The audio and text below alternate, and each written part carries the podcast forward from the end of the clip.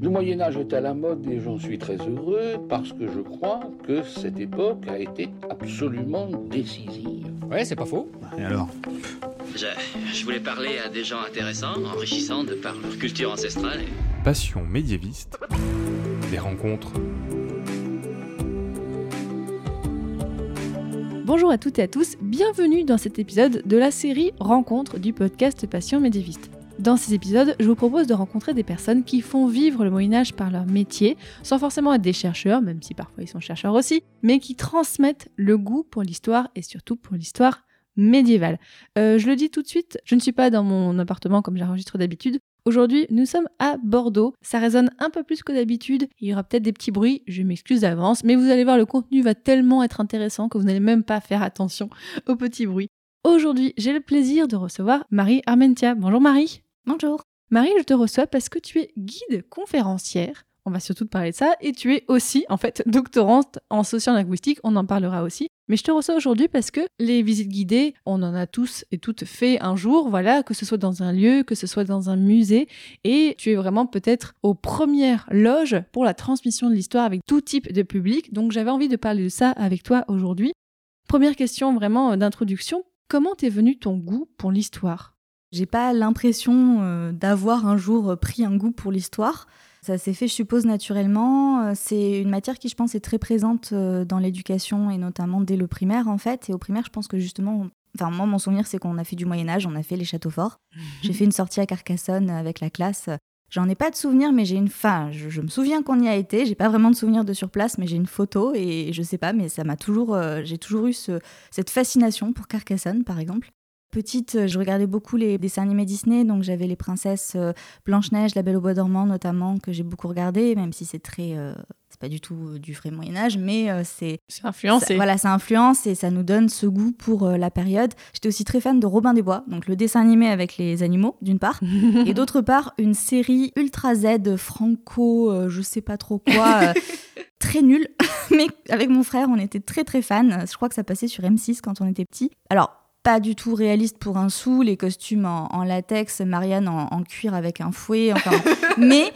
T'es sûr c'était une série un peu bizarre hein? Oui, non mais quand je l'ai re-regardé il y a pas si longtemps sur YouTube, c'était quand même euh, très particulier, très naze aussi, mais voilà, c'était Robin des Bois, il y avait Marianne. Moi, j'étais fan de Belle Marianne et je m'appelle Marie. Et petite, euh, pendant un temps, je crois que mon prénom préféré c'était Marianne parce que j'étais fan de Belle Marianne. Je saurais pas expliquer pourquoi. Mais c'est vrai que dans cette série, elle avait ce côté où elle faisait partie de la bande, euh, elle se battait avec les autres, donc euh, un côté pas du tout historique, rapport au texte, mais plus attrayant peut-être, voilà, pour une gamine qui a envie quand même de bouger un peu. Euh, voilà, on montait dans un arbre chez ma grand-mère et je m'imaginais que j'étais dans le camp de Robin des Bois et qu'on pouvait sauter sur les cavaliers imaginaires de, de Nottingham qui passaient en dessous. Voilà, c'est un peu, voilà. Et une fois que tu avais ce goût pour l'histoire, comment tu es venue à devenir guide conférencière. Comment on devient guide conférencière? Alors comment on le devient? Je pense qu'il y a des parcours très variés. Moi, c'est très pragmatique, c'est que j'étais pas du tout partie dans ça à la base. J'ai toujours adoré les langues et j'étais en fac de japonais et je euh, je savais pas quoi en faire parce que je voulais être prof et en fait à l'époque il y avait pas de CAPES, enfin c'était un peu compliqué. Et en L2, euh, ma mère a commencé à me faire comprendre que euh, même si j'avais des très bonnes notes, au bout d'un moment, il allait peut-être falloir transformer ça et que si je reste juste dans des études qui me passionnent, mais, euh, mais que ça mène à rien en soi, ou que ça m'apprend pas quelque chose de concret peut-être, enfin voilà, qu'il fallait quand même se projeter. Et en fait, euh, j'ai feuilleté avec bah, mon copain à l'époque, et mon mari maintenant, une brochure de l'ONICEP, Les métiers des langues. je crois qu'on a lu toutes les fiches métiers, et dans mon souvenir, c'est peut-être totalement romancé, mais dans mon souvenir, c'était la toute dernière fiche métier, un peu comme dans les films. Guide interprète, on le lit, et là, je, fais, je crois que j'ai fait, mais c'est ça, je sais pas. La, fiche m'a convaincue. Comme quoi, ces fiches peuvent être utiles quand même. Comme quoi, voilà. Alors, euh, généralement, en visite, quand on me demande pourquoi j'ai voulu être guide, je réponds, et souvent les gens comprennent pas la blague. Il y a juste une petite fille, une fois, qui a complètement compris ma blague, qui est pas très drôle, mais c'est que c'est parce que je suis bavarde. voilà. Mais c'est tout simplement, c'est vrai, il faut aimer parler. Enfin, voilà. On parle toute la journée, enfin, en tout cas, pendant tout le service, on va dire faut aimer parler, il faut aimer transmettre. Et à la base, je voulais être prof, en fait. Bah, il y a beaucoup de, de, choses en commun entre prof et guide, et en même temps, il y a beaucoup de choses différentes. Et pour le moment, je me retrouve plus dans les aspects euh, guide que prof, notamment en termes de public, par exemple. Je pense qu'une grosse différence entre prof, euh, bah, notamment prof en maternelle, primaire, collège, lycée, c'est que bah, en face, euh, On a des gens, il y en a qui aiment bien ce qu'on fait, et puis il y en a qui sont là parce que de toute façon, euh, Ils l'école c'est ouais. obligatoire, ils n'ont pas le choix. Les touristes, généralement, euh, je dis pas qu'ils sont tous à 100% passionnés par ce qu'on leur raconte, mais généralement, dans la plupart des cas, quand même, ils ont fait le choix de venir, ils ont généralement payé pour une prestation, ils ont sélectionné une prestation. On part avec un public, euh, voilà, déjà un peu plus acquis à la cause et plus attentif et qui va peut-être plus interagir, poser des questions. Et une fois que tu t'étais dit, euh, voilà, c'est ça que je veux faire, est-ce qu'il y a des étapes pour devenir guide conférencière, des diplômes, je sais pas? À l'époque, il y avait quatre euh, en fait euh, grades. À l'époque, tu parles de quand Quand est-ce que tu as commencé? J'ai passé mon diplôme en 2012, si je dis pas de bêtises, et c'est pile l'année où il y a eu la réforme en fait justement des statuts. Donc à l'époque, moi j'ai passé un diplôme pour être guide interprète national en deux langues, enfin français et anglais, allemand, donc deux langues étrangères. Faut pas me demander de faire des visites en allemand. euh, voilà, je- j'avais un petit niveau à l'époque parce qu'on en a fait beaucoup et qu'on s'est entraîné, mais depuis euh, c'est mort. Et à cette époque-là, il y avait quatre statuts différents pour être guide. Et ils ont fait une réforme pour euh, tout fusionner. Donc maintenant, il y a un statut qui est guide conférencier. Il faut un minimum. Alors, du coup, je suis moins calée sur euh, les aspects maintenant. Mais a priori, il faut un minimum un bac plus 3 qui permet de valider donc certains types de bac plus 3 ou des options dans des masters de type patrimoine notamment. Mais surtout, c'est que c'est une profession qui est réglementée où normalement, une fois qu'on a ces diplômes euh, spécifiques, on demande une carte de guide euh, conférencier en préfecture qui nous autorise à exercer. Ça, c'est pour euh, pouvoir exercer dans les monuments historiques, dans les musées nationaux. Par contre, pour guider sur la voie publique depuis 92, c'est n'importe qui qui peut le faire. Il y a beaucoup de tensions dans le monde, euh, dans le, le milieu. entre- Depuis 92, il y a des tensions. Ah oui, être très très tendu du coup. non, mais, non, mais voilà, ces derniers temps, il y a beaucoup de tensions. euh, Enfin, de tensions, euh, je sais pas si c'est le bon mot. Entre les personnes plutôt un peu libérales qui font ça euh, sans forcément être réglementées et les guides conférenciers, c'est ça? Voilà, et aussi par rapport aux tarifs, parce que un des problèmes de notre métier, c'est un problème de reconnaissance en fait. C'est vrai que c'est une activité qui est souvent saisonnière. Et c'est vrai que du coup, on travaille pas forcément toute l'année en continu, mais d'un autre côté, moi, euh, l'été, quand je travaille, je peux faire euh, trois semaines euh, sans jour de pause parce que je suis indépendante. Et puis, par contre, l'hiver, je vais pas bosser pendant quatre mois d'affilée. Donc, c'est particulier. Mais du coup, on a cette représentation que guider, c'est pas un métier dans le sens où c'est pas quelque chose qu'on fait euh, à l'année, euh, qui est stable, etc. Et euh, beaucoup de gens, souvent, ont un peu cette image que c'est un peu un job étudiant ou qu'on fait ça à côté de ses études, qu'on fait ça à côté d'autres choses. Et c'est renforcé par le fait que de plus en plus maintenant, avec toutes les formes un peu démocratiques de tourisme et de consommation de la culture, il y a beaucoup de choses qui se développent qui sont très peu chères, qui sont gratuites, alors que nous, bah, derrière, euh, comme on en vit, on est obligé de mettre des tarifs que les gens, du coup, ne comprennent pas souvent. Donc il y a ce genre de choses. Et le fait que notre précaré, entre guillemets, soit l'intérieur des monuments historiques, donc des églises par exemple, et les monuments nationaux, mais que dans la rue, pour une visite de ville, n'importe qui peut le faire.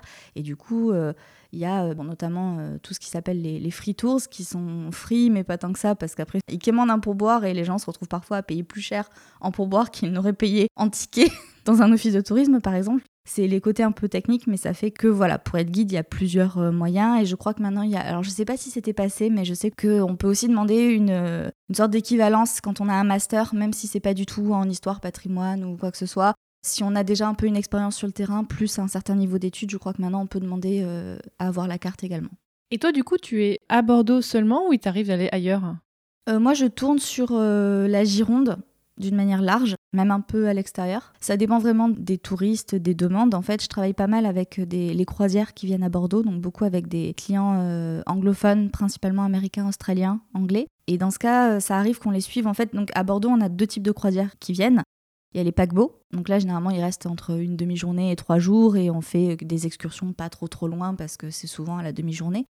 Et après, il y a des croisières fluviales qui restent une semaine. Généralement, ça va de 5 à 10, voire un peu plus, jours. Et dans ce cas-là, ils font un peu le tour de la Gironde. Et l'avantage, c'est qu'en fait, ici, on a donc euh, la Garonne à Bordeaux, la Dordogne euh, à Libourne, par exemple, et qui se rejoignent et qui deviennent l'estuaire de la Gironde. Et ça fait qu'on a un rayon à à peu près euh, une heure en voiture de Bordeaux ou en car. Et donc, eux, ils font la croisière. Tous les jours, ils sont dans un port différent. Ils naviguent en journée, en nuit. Et nous, on les rejoint sur place tous les jours pour guider, ce qui fait que nous, on est basé à Bordeaux ou en Gironde en général, mais on peut faire la semaine entière avec eux, tout en restant euh, à la maison le soir. C'est assez, euh, enfin moi je trouve ça assez confort. Et du coup, on guide, euh, moi je guide à Bordeaux, mais aussi à Saint-Émilion, à Libourne, à Saint-Macaire, petit village médiéval, Cadillac, Pauillac, euh, on fait les vignobles, on, on, accompagne dans les châteaux. Après, dans les châteaux ou dans les monuments, souvent c'est des guides locaux qui prennent le relais, donc nous on fait plus l'accompagnement, on va introduire par exemple la région, et donc nous on va plutôt faire euh, l'introduction par exemple dans le car, on les accompagne. Moi, je fais attention quand je connais déjà un peu le, guide ou généralement ce qui est dit sur place. Parfois, je me dis, là, peut-être qu'on peut rajouter avant telle ou telle précision pour ajouter un peu plus de contexte parce que ce sera plus simple. C'est le côté médiateur aussi entre les cultures, comme j'ai l'habitude de ces clients qui sont donc voilà américains, australiens. J'ai un peu l'habitude à force de ce qu'ils peut-être connaissent ou ce qu'ils comprennent ou les références qu'ils ont. Et à l'inverse aussi, une fois qu'on a quitté le monument, c'est moi qui suis avec le groupe le temps qu'on revienne au bateau, par exemple. Et là, on peut aussi euh, apporter des compléments pendant la visite si on s'est rendu compte qu'il y a peut-être un point qui a mal pris ou peut-être mal été compris. Ou s'il y a des questions. Ou alors des questions. Enfin voilà, donc euh, des choses comme ça. Et ce que j'aime beaucoup, c'est que je suis vraiment dans la vulgarisation, parce que là, on est sur des personnes souvent, euh, même si c'est des personnes qui font des croisières, donc qui sont plutôt aisées, par exemple, la culture française, l'histoire de France spécifiquement et de la région de Bordeaux en particulier, enfin, ils connaissent généralement peu.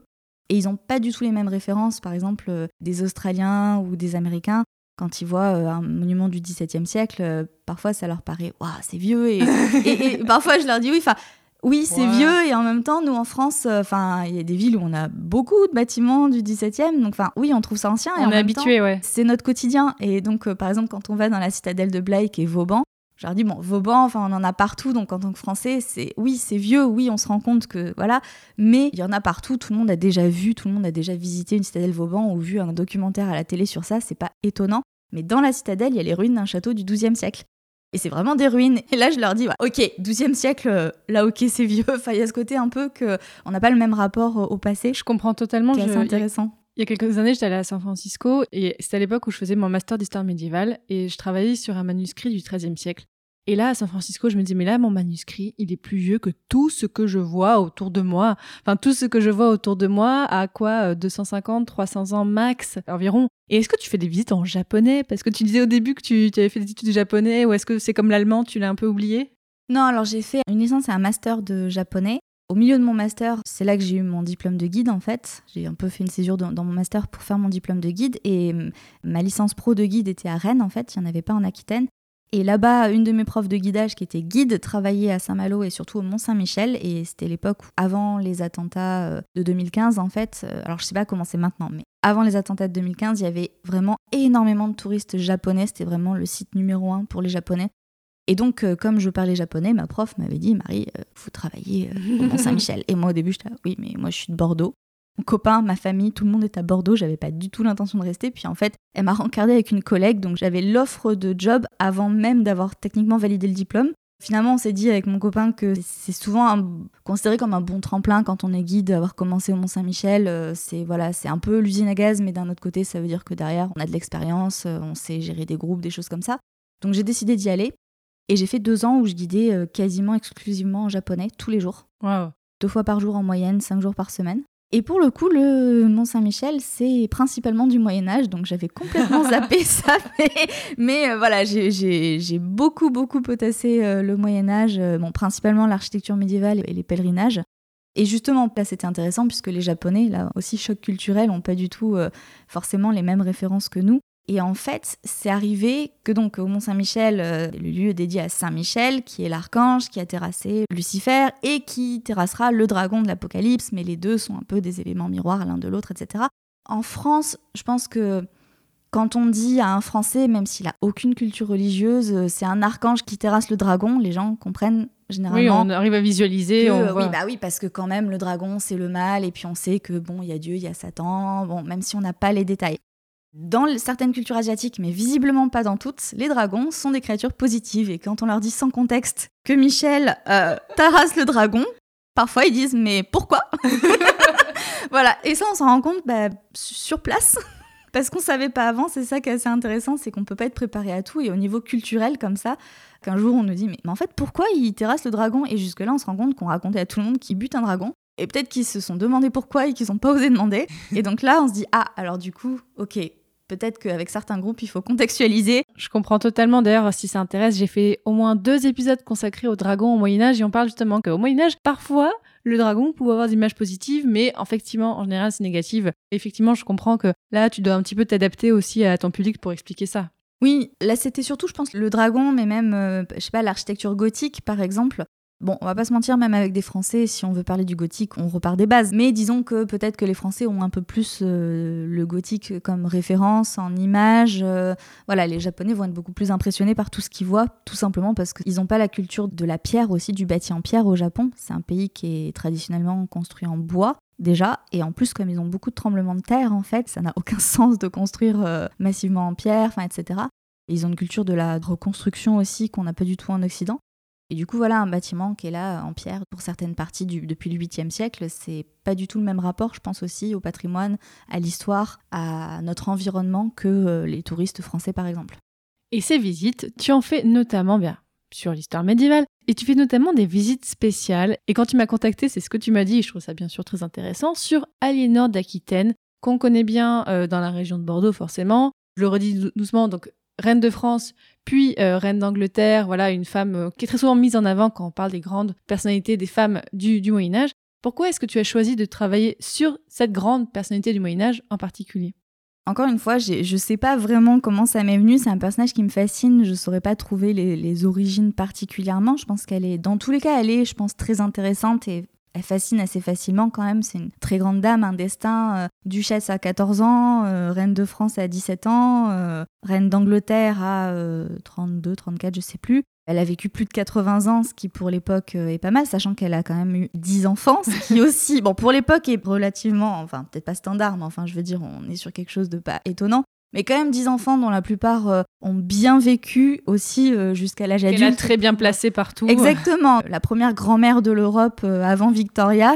Et puis une femme de pouvoir, de poigne, qui se laissait pas faire. Et puis, je pense qu'il y a aussi le fait que j'ai toujours été attirée particulièrement vers le Moyen Âge, même si je me suis jamais spécialisée dans le Moyen Âge en fait. Et quand je suis rentrée guidée à Bordeaux, bah Bordeaux, c'est principalement une ville du 18e. Le gros de Bordeaux, le centre-ville, c'est une ville qui a été reconstruite au 18e. C'est fascinant. Je me suis beaucoup intéressée du coup au 18e pour ça. Mais moi, ce qui me manquait un peu, c'était un quartier vraiment médiéval.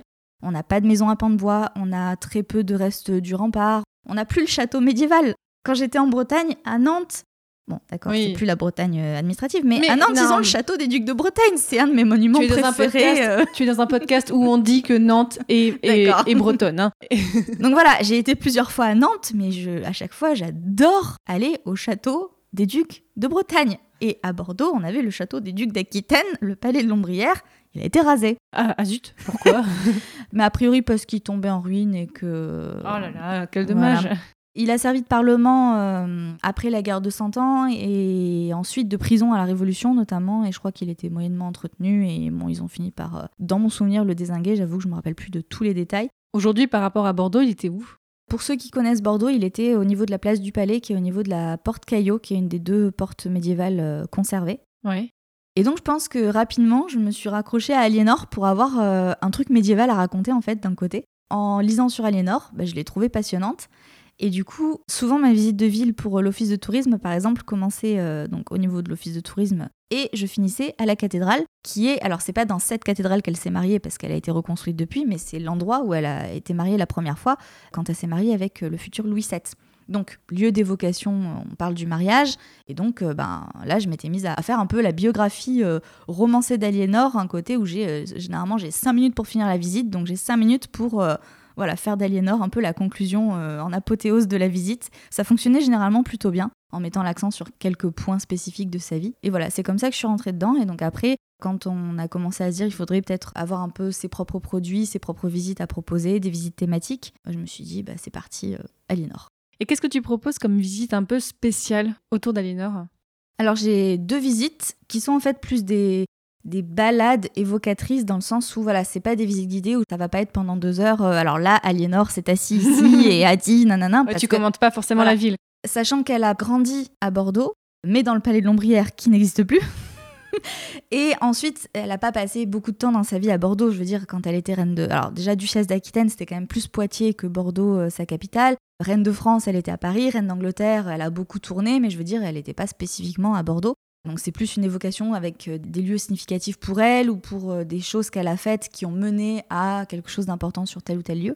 Donc c'est le même circuit pour mes deux visites thématiques, mais avec euh, une approche différente. J'ai une visite qui est une, sorte de relecture féministe, même si euh, on pourra en parler, c'est faut faire attention aux anachronismes, mais voilà. Et l'autre, j'appelle ça Game of Alienor. Donc là, l'idée, c'est pas du tout de dire que c'est Aliénor qui a inspiré euh, les romans ou la série, parce que j'ai très peu fait de recherche sur euh, les origines de la, sur l'auteur et ses inspirations. Je sais que c'est beaucoup la guerre des deux roses et les Tudors. Plus côté voilà. Angleterre, ouais. Voilà, mais bon, après, les Tudors, c'est Oui, voilà. les descendants des Plantagenets, donc on s'y- retrouve. Mais c'était plus le fait que quand je regardais la série, ben, il y avait régulièrement des endroits où je me disais, mais attends, mais en fait, euh, bon, certes, c'est très sanglant, très sexuel, très machin, mais en fait, il y a des épisodes dans l'histoire réelle qui sont très sanglants, très euh, olé olé, tout ce qu'on veut. Et en fait, dans la vie d'Aliénor, ben, il y en a beaucoup.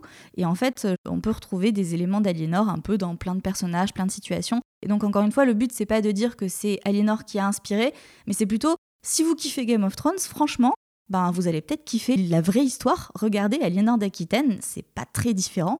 On avait une réflexion parmi les guides de savoir euh, qu'on a aussi une réputation parfois d'être- un peu chiant, dans le sens où il y a des- bah, le titre déjà guide conférencier, euh, les gens parfois entendent plus conférencier que guide et imaginent un, un prof de fac et un prof de fac d'histoire avec tous les stéréotypes du prof de fac d'histoire, donc je pense que ça peut te parler aussi.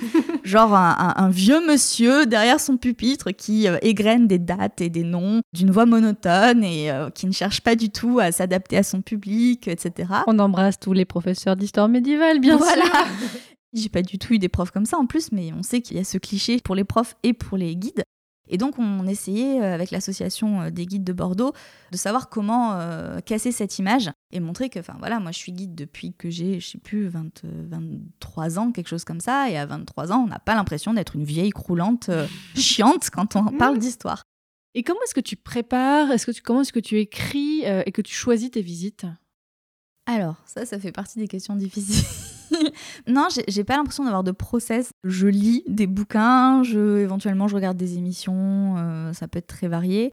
Bah là, pour Game of Thrones, c'était plutôt je binge-watch Game of Thrones et je prends des notes quand je me dis Ah, Aliénor, elle a fait ça, euh, tiens. Et en parallèle, je lisais un peu une biographie d'Aliénor, donc ça me permettait de trouver des comparaisons. Et après, après euh, je suis une grosse procrastinatrice, donc généralement, j'attends un peu le dernier moment pour faire une espèce de, crush time pour écrire. Et voilà, donc j'ai pas vraiment de, de process à ce niveau-là, et je pense que ça dépend un peu de chaque visite aussi.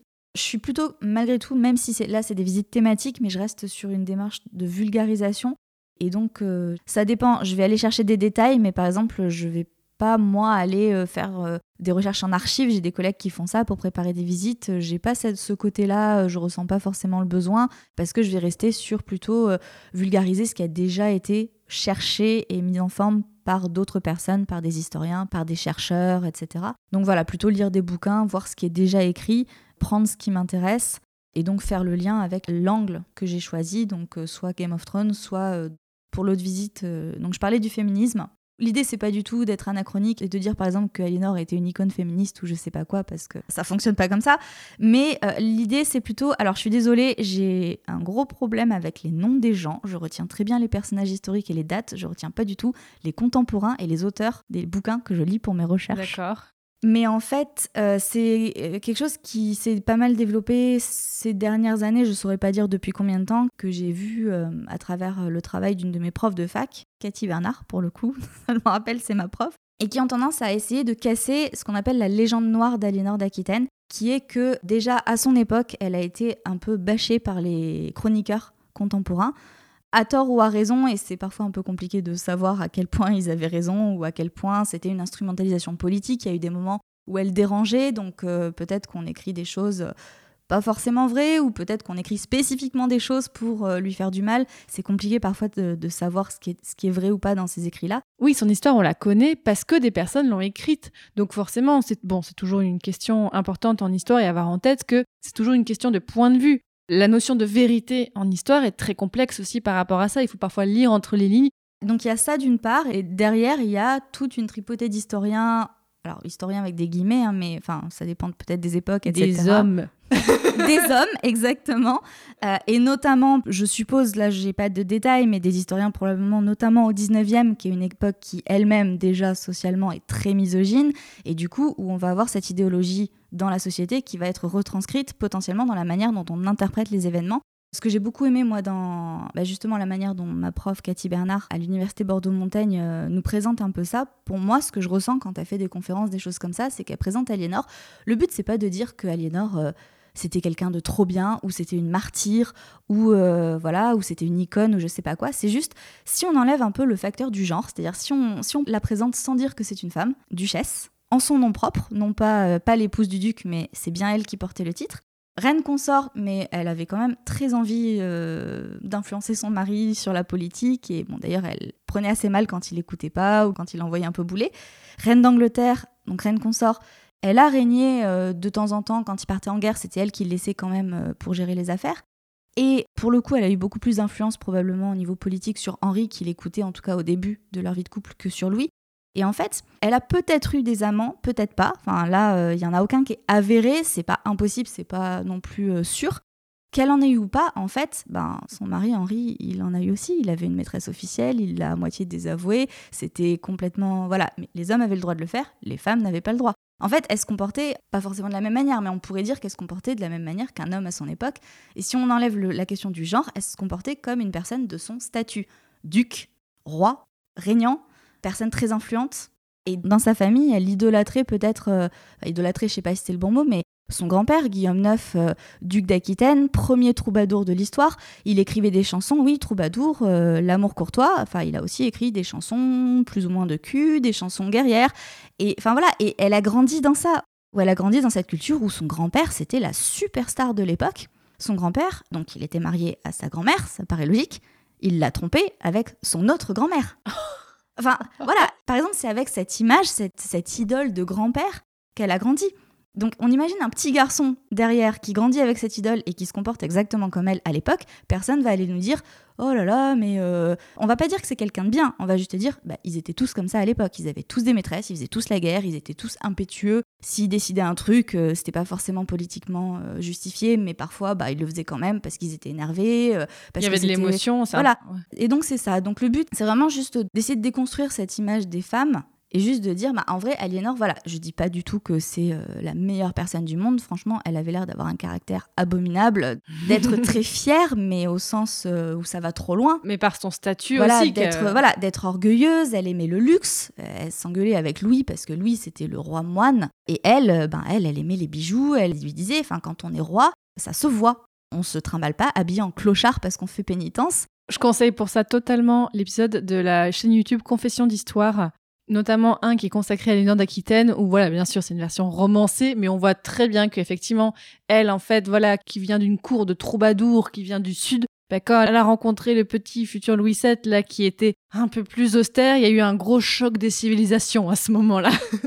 Bon, elle est en espagnol, mais j'ai deux collègues qui ont fait. euh, je te donnerai le lien si tu veux, parce que j'ai plus les, les détails en tête. Une vidéo euh, justement d'une interview en mode talk show d'Aliénor, Mm. pareil. Marie, j'ai vu que aussi, en plus de ton métier de guide, tu l'as dit, tu es aussi en thèse de linguistique sur l'occitan à l'Université de Bordeaux-Montaigne. Sur quoi porte ta thèse? Alors, ma thèse, elle est financée par un organisme public, l'Office public de la langue occitane, qui euh, vise à promouvoir l'occitan et principalement auprès des jeunes publics pour essayer d'augmenter la, la transmission de la langue et la socialisation de la langue, donc l'utilisation de la langue dans la société.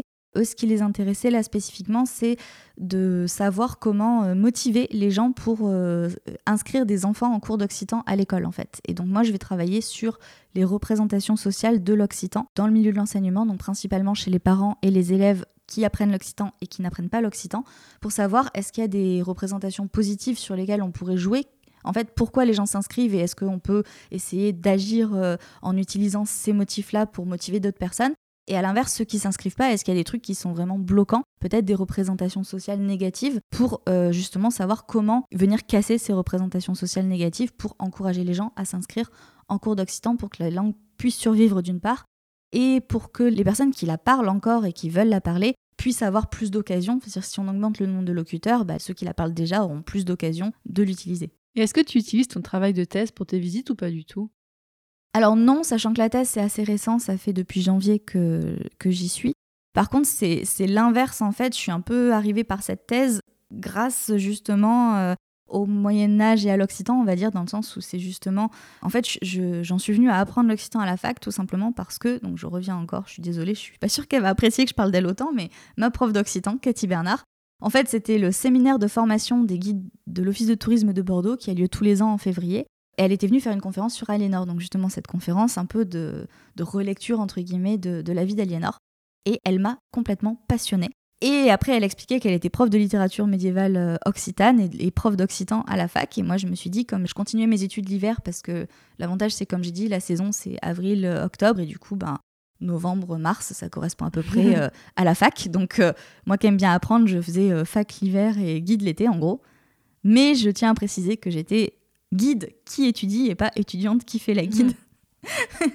et donc, je me suis dit, ben voilà, pourquoi pas aller dans ces cours pour en apprendre plus sur la littérature médiévale, donc elle travaille sur les troubadours, etc. Et puis apprendre l'occitan. Et c'est comme ça que du coup, je me suis rentrée dans l'occitan. En plus, ça coïncidait avec l'ouverture d'un parcours plurilinguisme en sociolinguistique dans le master de sciences du langage, etc. Ça s'est bien goupillé et du coup, ça m'a. Mais je pense que si j'avais pas eu ce truc de me dire tiens, je vais apprendre l'occitan, je serais probablement pas du tout euh, dans cette thèse actuellement et ça a été grâce à la conférence sur Aliénor. Bon, Marie, où est-ce qu'on peut te retrouver pour suivre tes activités et faire des visites avec toi si on est de passage à Bordeaux ou dans la région? J'ai un Facebook, ça s'appelle Les Tours de Marie, et j'ai un Instagram, ça s'appelle aussi Les Tours de Marie. Et à Bordeaux, qu'est-ce que tu proposes comme d'autres visites à part sur Alinor alors en fait, ce qui se passe, c'est que je propose pas une programmation pour des individuels, c'est-à-dire que vous n'allez pas pouvoir m'acheter un ticket à je sais pas 12 euros pour une visite euh, tel jour à telle heure. Par contre, on peut me réserver pour des groupes en fait. Donc ça va être pour des tarifs de groupe, auquel cas, en fait, il faut que vous me contactiez donc sur les réseaux sociaux. J'ai aussi une fiche sur le site de l'association des guides d'Aquitaine. Donc c'est là que j'ai mis un peu en description mes visites. D'ailleurs, je crois que c'est pas totalement à jour. Comme je travaille principalement en fait avec les offices de tourisme et quelques agences, je cherche pas spécifiquement à démarcher des publics individuels, donc en fait je fais pas vraiment de com sur ça. Par contre, si vous me trouvez, il y a aucun problème, vous pouvez me demander des visites. Donc les thèmes que j'ai de spécifiques, c'est Game of Alienor, ça dure une heure et demie. Aliénor, euh, alors je l'ai appelé Aliénor à l'épreuve du temps et des hommes, celle sur le côté un peu euh, féministe.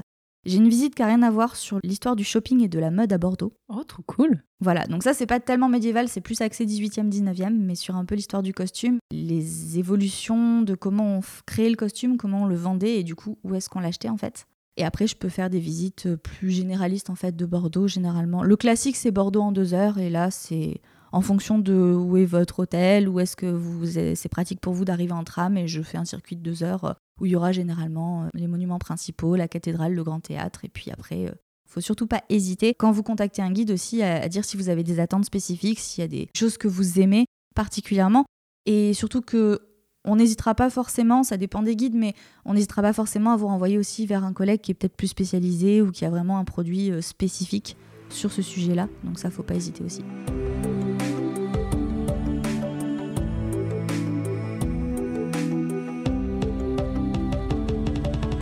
Merci beaucoup Marie Armentia voilà, je trouve ça très intéressant de rencontrer quelqu'un qui fait son métier et je suis sûre peut-être que ça a des gens. Peut-être que des gens vont se dire mais tiens, c'est ça que je veux faire comme métier. Tu vas peut-être créer des vocations. C'est ce que je souhaite. En tout cas, si vous passez à Bordeaux, vraiment contactez euh, Marie parce que forcément, ça peut que vous intéresser. Encore une fois, je vous dis, je remets tous les liens de ce dont on a parlé sur la description de l'épisode.